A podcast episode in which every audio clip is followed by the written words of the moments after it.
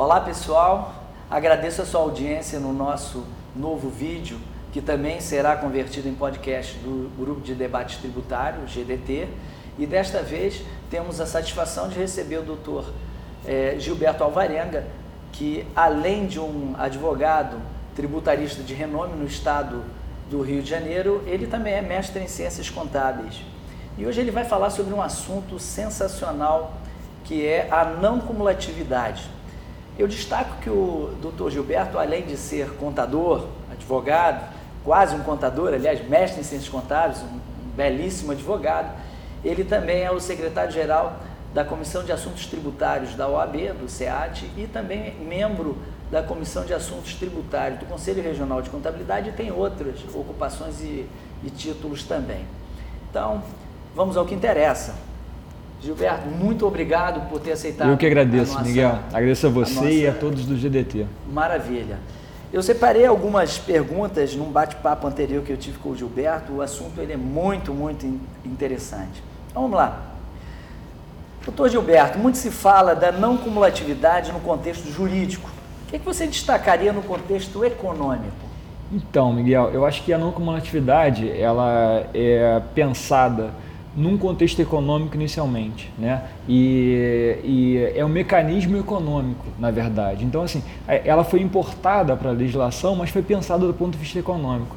Por quê? Porque a não, cumulatividade ela teve um, um, é, ela tem uma intenção inicial de fomentar a economia, horizontalizar a economia, né? É, buscar que numa, numa cadeia produtiva, independentemente do número de pessoas, que, de, de empresas que você tem ali envolvidas, isso não gera impacto no custo do produto final. Se pensar num produto que, num produto que seja num tributo cumulativo, nesse, nessa, numa operação em que hajam muitas empresas, você vai pagar várias vezes sobre me, tributo né, sobre a mesma base. Né? Se você, a não cumulatividade, então, ela tem a intenção inicial de neutralizar essa cadeia produtiva. Então, cada operação ela aproveita um pouquinho do que já foi recolhido na operação anterior né, e acresce a, a, é, o, o, tributo sobre aquele custo é, adicionado. Né? Perfeito. Seria um, uma tributação mais justa. Sim, sim, sim, mais justa e, e, que vise fomentar a economia, que vise um maior número de empresas, que vise a descentralização é, da economia. Um desenvolvimento né? socioeconômico. É, acho que sim, sim, mais tem um papel social muito importante. Exatamente, perfeito. E já que a gente falou dessa questão, então o que que no Brasil, é, como, aliás, como você vê que no Brasil foi tratada a não cumulatividade? Então, é, a, a, importação da não cumulatividade, né? inicialmente a não cumulatividade ela teve é, é, um, é pensada inicialmente na França, né? e no Brasil era pensada inicialmente com ICM, né? não era nem ICMS ainda, era o ICM. Ela tem a não cumulatividade tem um papel muito importante de preservar o pacto federativo. Por quê? Porque num pensamento de um tributo estadual quando você recolhe um pouco de tributo em cada etapa da cadeia produtiva, na verdade você está distribuindo um pouquinho da riqueza em cada estado.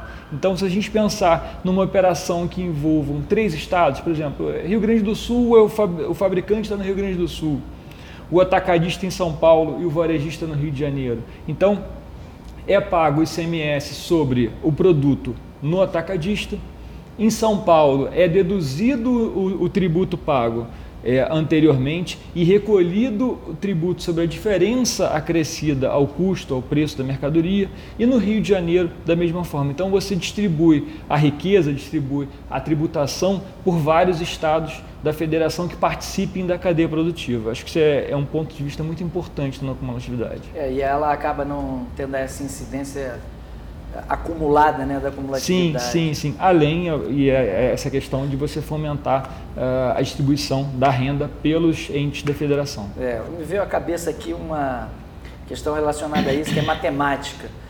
Quando eu, na, numa das minhas aulas, uma turma pediu para traçar uma cadeia, uhum. como se fosse uma cadeia alimentar, né? que tem sim, oito, sim, oito sim. momentos. É muito longa desde o plantio, cultivo, uhum, etc., uhum, até uhum. a produção e, e, a venda na ponta. E nós fizemos markup 2 nas oito. Quando chega no final, a tributação é igual É.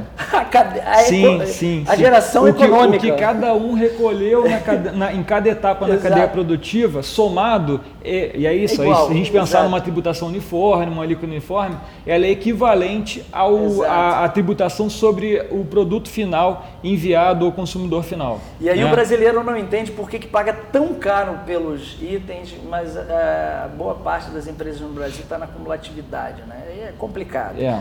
Mas vamos lá.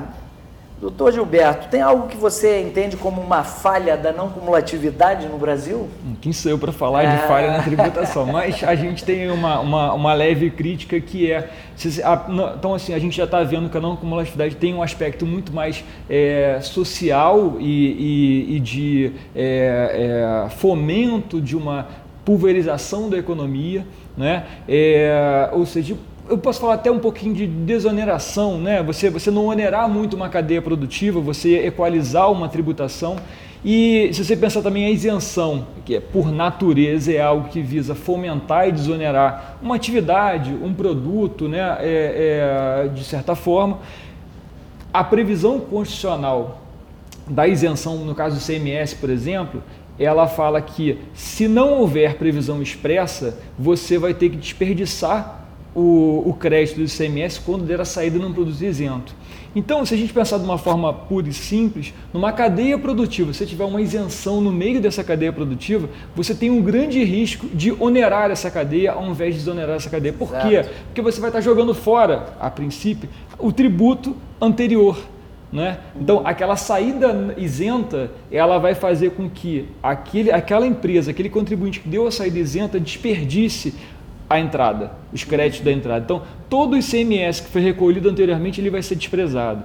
E aí é muito importante que se pense numa isenção é, com essa ressalva, que a Constituição permite, mas ela, ela afirma que tem que existir a ressalva. Né? Então, assim, é preciso que uma isenção esteja acompanhada da permissão de utilização dos créditos anteriores, para que seja efetivamente algo que vai fomentar um produto ou uma, um- uma, uma atividade. Exato, Esse é um é ponto importante. Interessante essa análise. Porque no final, quando a isenção ela é mal trabalhada, ela onera mais sim, sim, sim. do que desonera. Sim, é exatamente. Para você que está com a gente agora nesse momento, ouvindo esse bate-papo, né? uma informação importantíssima, porque muitos brigam pela isenção, a isenção, mas não fazem essa análise da isenção nessa cadeia econômica de uma forma bem tratada. Pensa né? na isenção na ponta do lápis. Na né? ponta Qual é do efe- lápis, é exatamente. dela, né? exatamente. É, bem, a quarta e última pergunta, esses nossos bate-papos são sempre muito rápidos, é, então eu tenho que, infelizmente, fazer a quarta pergunta com muita vontade de continuar, mas já que você falou é, agora nesse momento de, é, de algo que me pareceu ser o ICMS, Aham. então eu vou puxar para uma ponta até do ICMS. Tem algum ponto que você destacaria em relação ao ICMS? Eu mudei um pouco a pergunta, mas é sobre o Sim, ICMS. sim. É, eu acho que assim, um ponto importante no, no, no ICMS com relação à não cumulatividade é o fato de que, e aí a gente recorre mais uma vez à previsão constitucional é, da não cumulatividade do ICMS, né, 150 parágrafo 2 da Constituição, é, que ao prever a não cumulatividade, a Constituição deixa bem expresso que é o tributo cobrado, ou seja, ela não fala o tributo recolhido.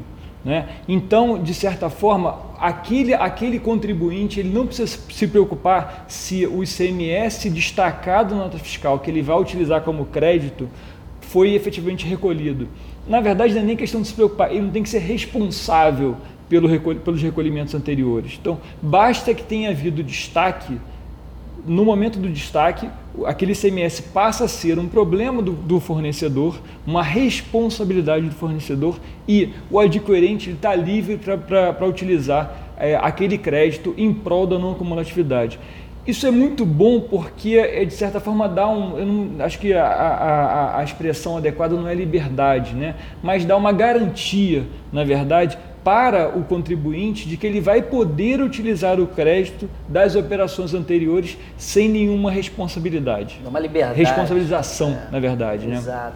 É, é daí que vem também, eu acho, na minha modesta também opinião, a grande importância de um setor fiscal. da revisão da documentação, que hoje é mesmo sendo é, é, eletrônica, é, em XML, é, a, a, entender exatamente o que tem que estar destacado. Sim, exatamente, é, exatamente. Essa informação de que destaque é o que é o importante, não o recolhimento efetivo, que o, o adquirente não tem que se importar com o recolhimento do tributo, do imposto, do ICMS, ele é importantíssimo. Então, fica uma grande dica a, a você que está nos assistindo. E, Gilberto, o que você mais destacaria para a gente finalizar, infelizmente, esse é, nosso bate-papo. Eu acho que, que a não cumulatividade ela não é, uh, é, uma especificidade tão somente do ICMS, ela existe em outros tributos no Brasil.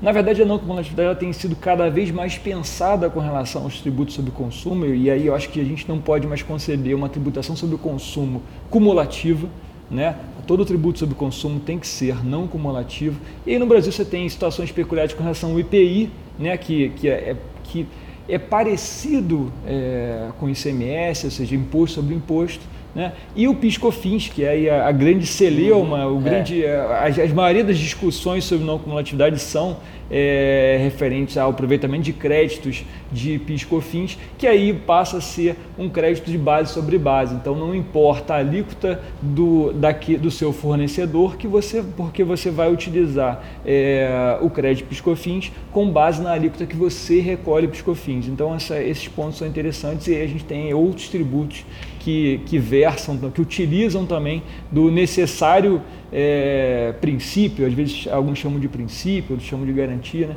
da não cumulatividade. Perfeito. E aí a não cumulatividade tem uma característica interessante. Né? Hoje a gente está ouvindo muito é, a venda de, de, trabalhos de recuperação tributária. Na realidade, só se recupera o que se perdeu.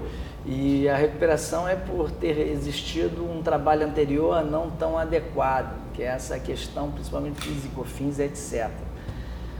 Doutor Gilberto, eu agradeço muito, mas é, para você que está nos assistindo, eu gostaria de deixar o recado que eu fiz uma proposta antes da, do nosso bate-papo, aqui com que você está tá vendo, está compartilhando conosco, de propor ao doutor Gilberto Alvarenga que fizesse três vídeos, quatro vídeos separados sobre a temática que nós estamos falando, porque ela é muito vasta e ele aceitou. Então, nos aguarde nos próximos vídeos. Muito obrigado. Eu agradeço a você, Miguel. Vez, agradeço a todos, pelas, todos pela paciência de, de, de, nos ouvir. Né? Acho Isso muito, é, é, muito importante que a gente tenha aí é, pontos de, de, de, conversa com relação à tributação. Isso é, isso é algo que é muito engrandecedor. Exatamente. E você que está nos assistindo, curta o vídeo, distribua os links, etc. Porque é isso que faz o GDT, que atualmente é composto de 4.800 pessoas espalhadas pelo Brasil fazendo com que a gente consiga entregar para vocês matéria relevante. Um grande abraço a vocês. Obrigado Doutor a todos. Gilberto, um grande abraço. Obrigado, Miguel. Até a próxima. Até a próxima, pessoal.